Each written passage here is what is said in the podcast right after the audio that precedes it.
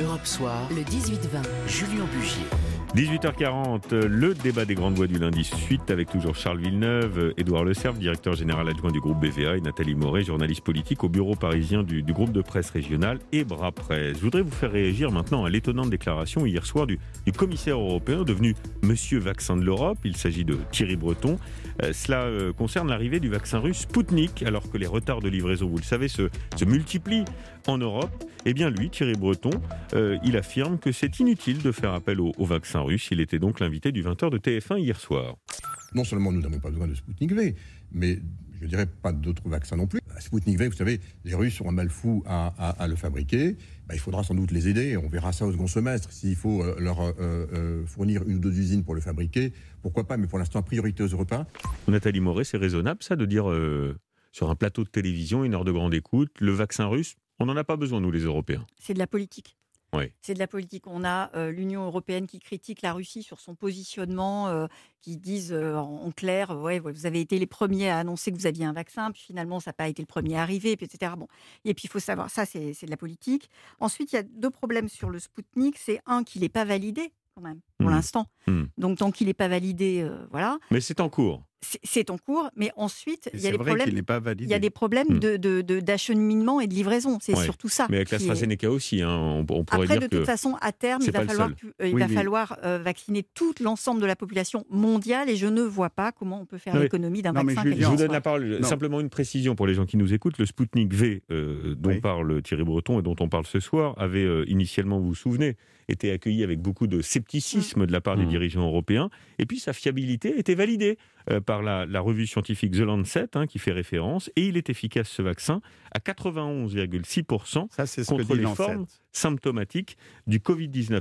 Non, ce qui est inquiétant dans cette affaire, c'est que l'Europe ne parle pas d'une seule voix. Angela Merkel, par exemple, a réagi et elle dit, elle, être prête à en commander. Bon, mais écoutez, euh, si elle est prête à en commander lorsque lorsque l'organisme européen du médicament euh, va donner le feu vert, elle enverra un texto au président et qui s'empressera d'en commander aussi.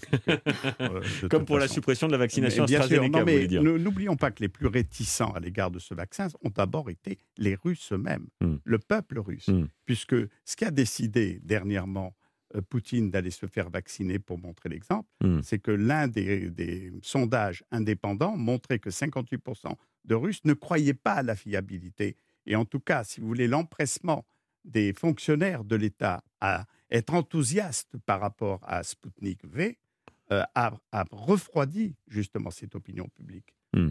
Et c'est la raison pour laquelle ça traîne. Alors là-dessus, je ne sais pas si ça a influencé Thierry Breton, mais en tout cas, manifestement, c'est vrai que moi, j'ai moi-même été surpris par sa réponse très claire, très, nette et assez sèche. Très définitive, Édouard Le Cerf. C'est surprenant quand même de la part d'un commissaire européen, Monsieur Vaccin euh, Europe. Et encore une fois, comme dans le, dans le même temps, Angela Merkel, euh, prudente habituellement, dit bah, Moi, je préférerais une commande de l'Union européenne, mais si celle-ci n'intervenait pas, alors l'Allemagne devrait agir pour elle-même, et c'est ce que nous ferions. C'est vrai que là aussi, on était dans de la politique, puisqu'elle était en train d'expliquer que l'Union européenne avait quand même relativement bien organisé les choses, même s'il se, il se défendait. Donc, dire qu'en même temps, on va aller chercher tout ce que l'on peut pour vacciner au maximum, pour compenser quelque chose qu'on aurait mal fait, c'était compliqué. Après, il se basait aussi, on parlait d'études d'opinion, il y a quelques mois ou quelques semaines, lorsqu'on interrogeait les, Français sur la perception des différents types de vaccins, c'est vrai qu'il y avait une réticence du fait de l'origine des vaccins. Et on n'avait pas encore toutes les études qui montraient la, validité, a, priori, du, du, du Sputnik V.